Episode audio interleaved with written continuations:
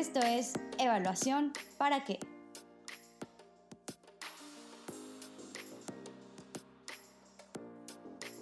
Bienvenidos al primer capítulo de Evaluación para qué, un espacio de ClearLac para dialogar sobre cómo la evaluación de políticas y programas puede impulsar la solución de problemas públicos mediante el aprendizaje y la innovación. Mi nombre es Emil Salim y soy coordinador de capacitación en ClearLac. En este primer capítulo hablaremos sobre la evaluación en la era del Big Data. Para comprender mejor este tema, el día de hoy tenemos como invitado especial a Michael Van Berger, quien es un evaluador con más de 40 años de experiencia. También es autor de libros en temas como la incorporación del Big Data en el monitoreo y la evaluación, cómo lidiar con la complejidad en la evaluación y evaluación para el mundo real. Bienvenido, Michael. Muchas gracias por acompañarnos en este diálogo. Bueno, mucho gusto y saludos desde el norte del estado de Oregon. Excelente, muchas gracias por, por acompañarnos desde otra latitud. Gracias por aceptar tener este diálogo con nosotros.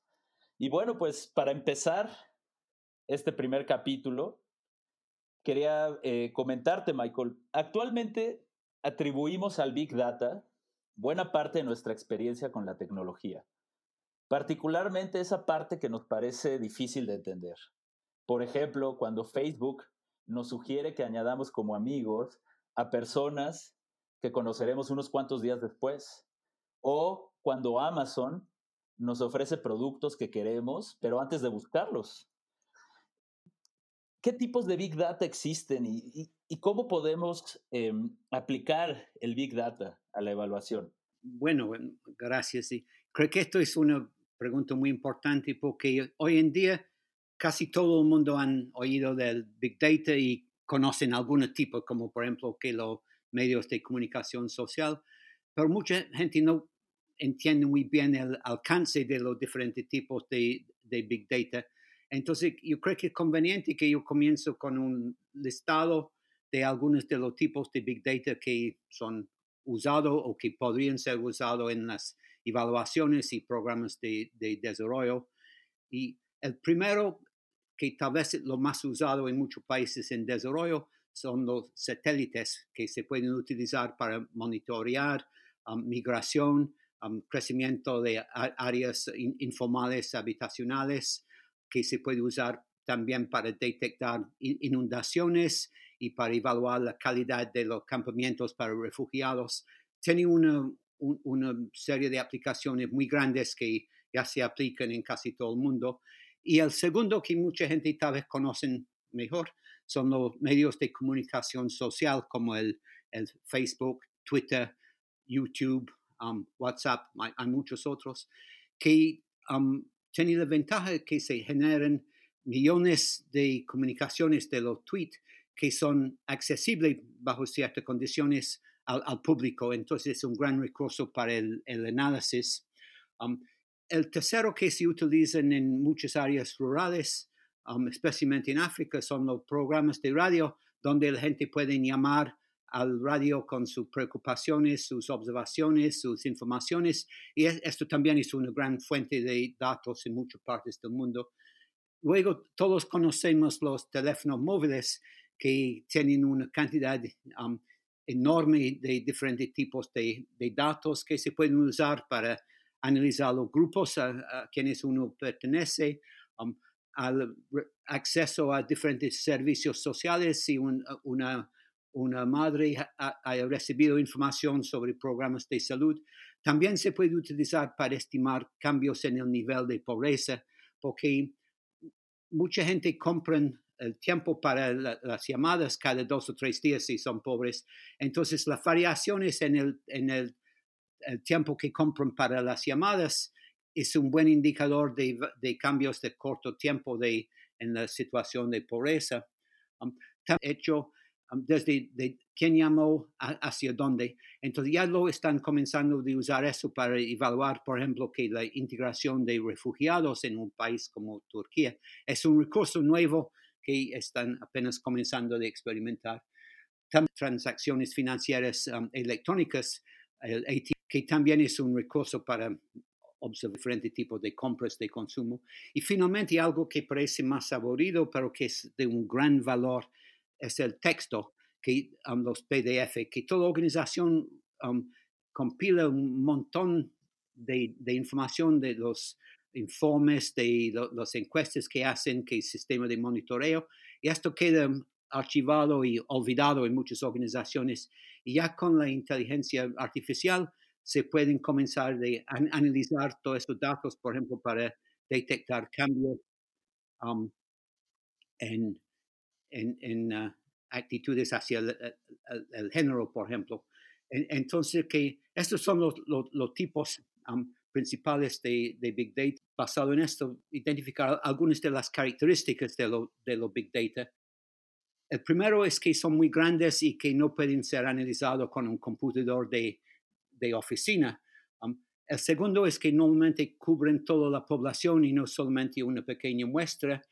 También un gran ventaja es que pueden cubrir un, un tiempo largo. En, con los satélites pueden tener datos que cubren 20 años o más, que es un recurso nuevo para la evaluación. Son recogidos muy rápidamente a un costo relativamente bajo son um, disponibles siempre, que no es de un momento de tiempo, que es una medición constante, que el, el, Twitter que actualiza los, datos y no son reactivos, no um, afecta la validez de, de, la información, que es diferente con las encuestas. Um, finalmente se pueden medir muchos diferentes tipos de, de datos, de fotografía, de audio, de um, imagen de satélites, entonces que se pueden combinar muchos diferentes tipos de datos que antes eran imposibles. Esto es un, un resumen rápido de algunas de las características de los, de los, los Big Data um, que se ve, son muy diferentes a las características de los datos normales que se utilizan para evaluaciones. Entonces aquí es una idea general de, de lo que estamos hablando. Excelente, perfecto. Muchas gracias, Michael. Sí, entonces eh, el Big Data se compone con, eh, em, de todos estos datos que se recopilan por diferentes medios y se sistematizan. Y además tenemos diferentes tipos de, eh, de información, ¿no? Incluso puede ir desde algo más cualitativo, como un texto, a algo un poco más complejo, como puede ser, por ejemplo, una georreferenciación cuando haces alusión a, a los satélites. Y todo esto sin duda nos abre un abanico de información que puede ser muy útil para, para realizar eh, mejoras para los programas, para aprender cómo han estado funcionando los programas, cuáles son sus resultados y qué resultados podemos esperar. Eh, entonces, me gustaría preguntarte, Michael, si puedes, por favor, ofrecer un ejemplo de cómo se usa el Big Data eh, en las evaluaciones. Bueno, le voy a dar un ejemplo relativamente sencillo y más tarde vamos a hablar un poco sobre el uso de Big Data en las evaluaciones de las políticas públicas, que sería un ejemplo un poco más complicado. Para, para comenzar, para dar una idea del potencial de los Big Data, que doy un ejemplo del uso de los satélites um, para e, evaluar um, el impacto de programas para um, proteger las áreas forestales, en, este caso en, México y otros países, un programa de las Naciones Unidas que tienen áreas protegidas de áreas forestales. Entonces, para la evaluación querían comparar esas áreas protegidas con otras áreas parecidas como un, grupo de control. Y el problema para la evaluación tradicional es que es muy costoso de recoger diferentes tipos de datos um, en las áreas muy, eh, muy eh, extensas de, de las áreas forestales. Entonces, muchas veces solamente utilizan dos o tres indicadores y que el, el grupo, los satélites, esto le permiten recoger muchos diferentes tipos de, de, datos y escoger un grupo de control que es, más fuerte. Por ejemplo, que pueden medir la distancia de la, las áreas forestales a, la, a las carreteras, a la ciudad, se puede medir el pendiente del terreno, que tiene mucho que ver con la calidad de, de los árboles, se puede medir la humedad, que la, la, lluvia, se puede detectar actividades en las áreas protegidas. Y con todo esto le permiten escoger un, grupo de control mucho más fuerte basado en 10, 15, hasta 20 diferentes indicadores y esto le permite utilizar las técnicas como el, propensity score matching, no, sé cómo se traduce esto en, uh, en, español. Emil, ¿tú, ¿tú, sabes qué es propensity score matching? La medición de la propensión, pero creo que eh, por lo menos en muchos espacios de, de evaluación de impacto se, eh, se habla, incluso se dice el término en inglés, ¿no? Propensity score matching. Ok, entonces esto, el satélite le permiten usar las técnicas normales de evaluación, selección de un grupo de control, pero con datos mucho más fuertes. Y tiene otras dos ventajas, que ya es posible de cubrir un área geográfica mucho más e, extensa. La condición de las forestas depende del nivel de, desarrollo económico en la área. Entonces ya es, fácil de, incluir indicadores a una distancia de 100 kilómetros o más que es algo nuevo para la evaluación, y el otro es que le permiten um, datos longitudinales, imágenes que cubren hasta 20 años, para ver el, desarrollo año por año de las áreas forestales, que es algo muy importante porque con los cambios de clima son cíclicos, o, sea que no se puede solamente comparar un año con otro, pero que se necesita este, um, los datos más longitudinales. Um, y finalmente, le permiten una diseminación mucho más rápida de los resultados, que muchas veces con una evaluación que le cuestan seis meses para hacer la evaluación, tres meses más para publicar los resultados, y ya con los Big Data lo pueden estar diseminando los, los datos en un tiempo mucho más, más corto, que es muy importante para muchos tipos de programas donde los cambios pueden ser muy rápidos y, y muy importante, como por ejemplo en áreas de emergencia. Entonces, esto es un, un ejemplo relativamente simple de los beneficios potenciales de los Big Data. Excelente, creo que es un gran ejemplo que nos permite observar cómo eh, con herramientas como, como el Big Data, los evaluadores pueden tener un monitoreo muy puntual acerca de cómo se está comportando, por ejemplo, en este caso, eh, los cambios climáticos forestales y permite compararlo y además acumular rápidamente grandes cuerpos de, información. Em, en ese sentido, eh, Michael, me gustaría preguntarte si conoces eh, otras formas en que el Big Data nos puede ayudar a, fortalecer las políticas públicas. Si tienes algunas otras ideas, algunos otros ejemplos. Sí, sí, esto es un, campo obviamente muy, muy importante. Um, hasta el momento el, sector privado ha avanzado mucho más en el uso de los big data que el sector público, entonces ya está comenzando de iniciativa del, sector privado que ofrece todos los modelos de análisis que, que, tienen, pero tiene, los big data tienen un potencial de fortalecer el diseño, implementación y la evaluación de, los, de las políticas públicas que permiten, por el ejemplo que, que ya, damos, muchos nuevos tipos de, de, datos. Y muy importante que, que le permiten pensar en hacer tipo de análisis que antes no era posible por cuestiones de, de costo.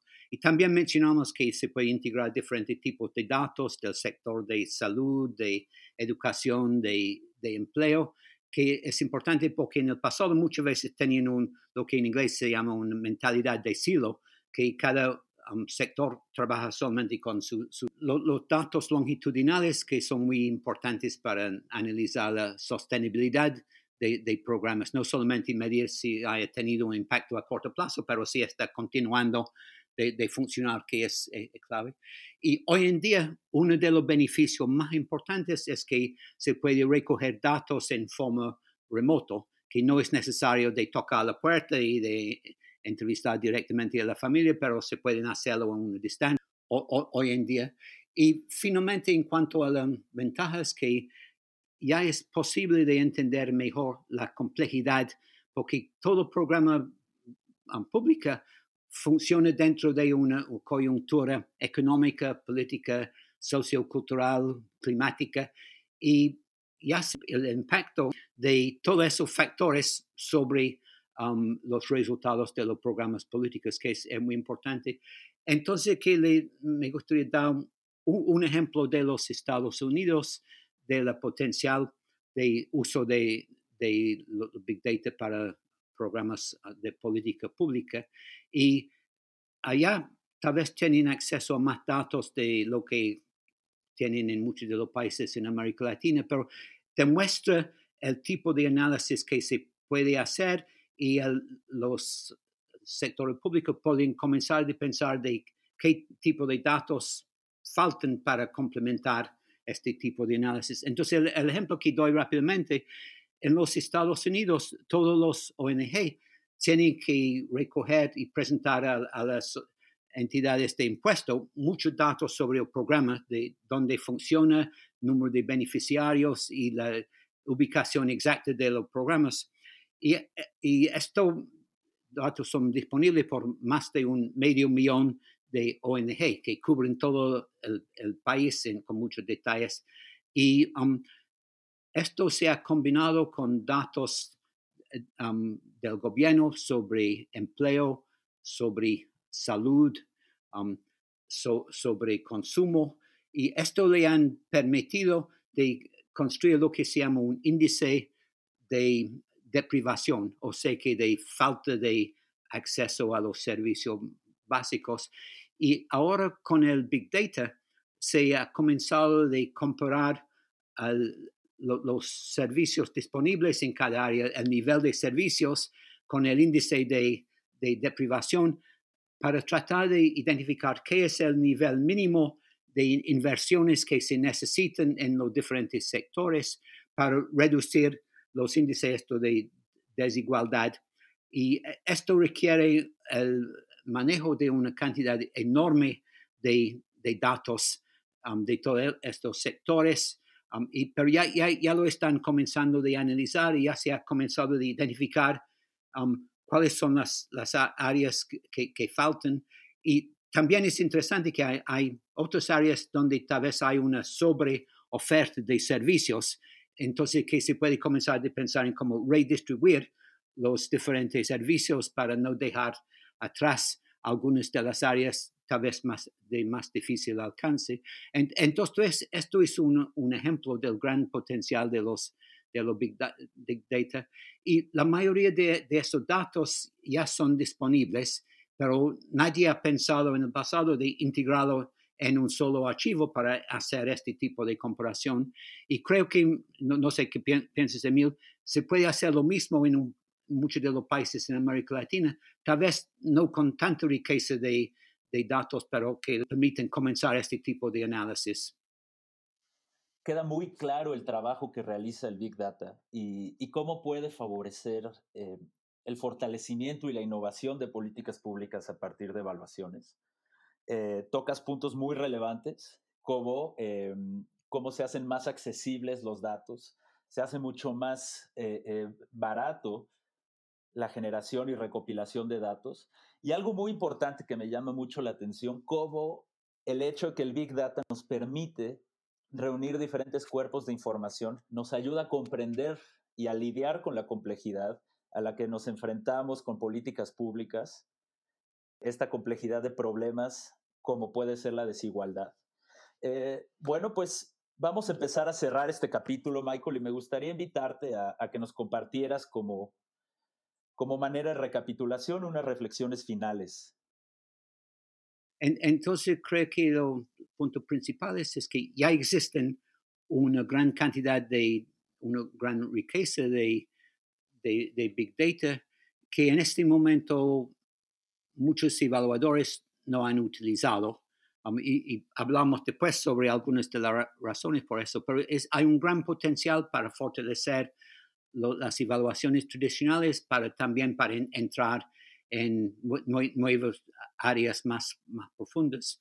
Um, también le permite de tener una perspectiva mucho más amplia sobre el, un, tiempo largo de, de, tiempo y sobre una área geográfica mucho más amplia. Entonces ya, pueden comenzar a pensar del contexto dentro del cual programas um, funcionan y le, permiten de utilizar esto para el, sector público, para pensar en la, repetición de, la utilización de, los recursos disponibles, si son bien distribuidos, si hay algunas áreas que, que tienen más de lo necesario y hay otras áreas que faltan. Entonces le permiten en forma relativamente fácil de tener una visión más amplia de las funciones del sector público y también le, permiten identificar los tipos de datos que faltan para complementar, para um, fortalecer um, e, e, este tipo de análisis. Y tal vez el último punto que menciono en este momento para el sector público es que hay una tendencia de que cada sector, que educación, salud, empleo, solamente trabaja con sus propios datos y es relativamente raro de encontrar que los diferentes sectores se, se juntan para tratar de buscar una plataforma integral con, con datos de los diferentes sectores, que esto se ha observado en, en, casi, casi todos los, los, países que se necesita algún incentivo para colaborar. Um, hay cuestiones institucionales, logísticas que se, se um, recogen los datos en, diferentes formas. entonces, yo creo que esto es una de las oportunidades y los desafíos de cómo tener una nueva mentalidad de, cómo combinar um, diferentes tipos de datos, porque la pobreza, el desarrollo social, depende de una complejidad de, diferentes factores que tienen que estar coordinados en, en conjunto y el Ministerio de Educación no puede resolver todos los problemas de falta de acceso a educación sin pensar en, cuestiones de empleo, de salud, etc. Entonces, yo creo que estas son algunas de las ideas y oportunidades iniciales que hemos discutido. Excelente, Michael. Muchas gracias por este diálogo sobre, sobre el Big Data y la evaluación en era el Big Data y cómo el Big Data nos permite eh, entrarle, como diríamos, a estos problemas complejos. Agradezco mucho este diálogo y bueno, a nuestros escuchas, los invito para que escuchen el segundo capítulo de este podcast, Evaluación para qué, donde continuaremos esta charla con Michael sobre la evaluación en tiempos del Big Data. Hasta luego.